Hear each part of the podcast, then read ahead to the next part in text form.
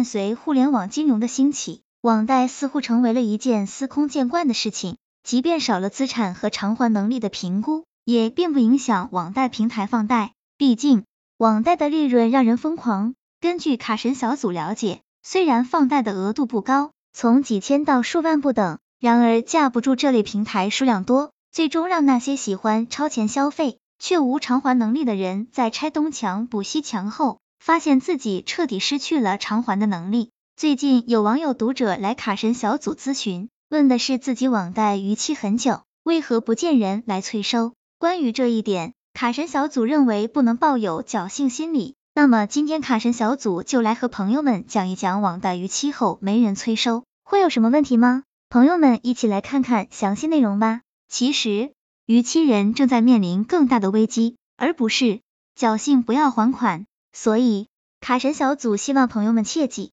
超前消费虽一时刺激，但被催收的感觉绝对不会那么轻松。网贷逾期竟无人催收，背后其实有猫腻存在。很多年轻人发现自己的网贷还款期早就逾期，却等不到催收电话，这令不少人心存侥幸。甚至有网贷青年幻想平台倒闭或被封，自此之后自己再也不用还钱。实际上，哪有那样的美事？网贷平台之所以不急着催收，这背后有两大问题存在。网贷平台不向逾期人催收的第一个问题，便是这些网贷平台想要赚取更高的利息和违约金。虽然表面上没向借贷人催收，可实际上早已搜集好了借贷人的个人、家庭信息，并有信心从借贷人家人、亲友那里追回款项。所以，卡神小组告诉朋友们，别看这些平台没有催收。实际上早已确保这笔借贷能全额追回。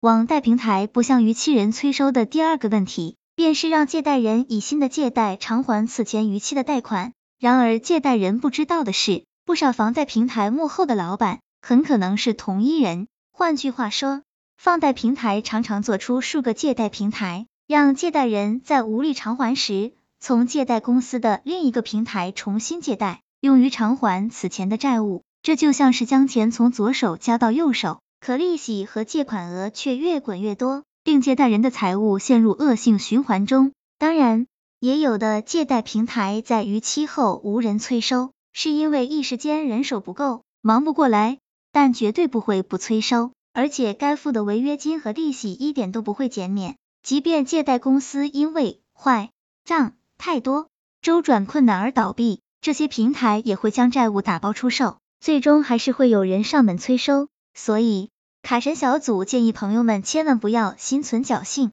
压垮年轻人的不再是房价，而是网贷消费、透支消费、超前消费。曾几何时，社会都在同情年轻人早早背负房贷压力，但无论如何，最终还能拥有一套属于自己的不动产，也算是保值投资。然而，如今压垮年轻人的不再是高昂的房价，而是的诸多网贷平台。卡神小组更准确的说，越来越多的年轻人被所谓的超前消费压弯了膝盖，跪在父母面前，捧着父母辛苦半生攒下的养老金为网贷买单。卡神小组根据专业调查数据显示，九零后正在成为中国网贷的主体。当前我国九零后人口约为一点七百一十五亿人，可负债总额却接近二十二万亿，负债率达到了惊人的百分之一千八百五十。换句话说，如今的九零后人均背负的债务已经超过了十二万大关，是九零后平均月薪的十八点五倍。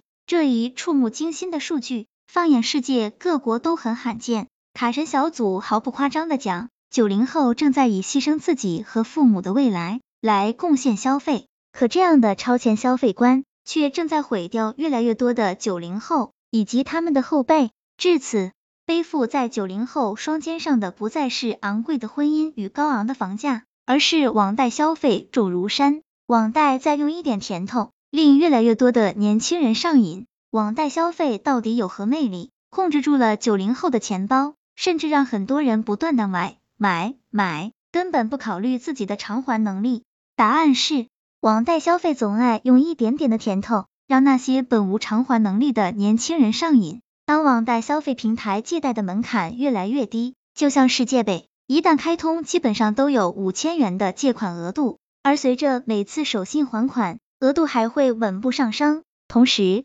各种网贷平台甚至比借呗还容易借到钱。而与此同时，很多银行开通信用卡的条件也开始放宽，美名其曰拓展业务，为客户群体提供方便的消费，实际上却在超助长了年轻人超前消费的欲望。卡神小组总结，在最后，卡神小组想说的是，欲望一旦被释放出来，就很难控制。根据卡神小组了解，尤其越来越多的人开始尝试用不同银行的信用卡、不同的网贷平台拆东墙补西墙，同时又无法控制自己的消费欲，导致这些年轻人早就透支了偿还能力。卡神小组可以毫不夸张的说，年轻人对超前消费上瘾，要在很长的一段时间内才能摆脱，毕竟债务的压力是放着的。朋友们说是不是？在最后的最后。卡神小组想说的是，控制的欲望，努力的工作，认真的学习才能有未来，不是吗？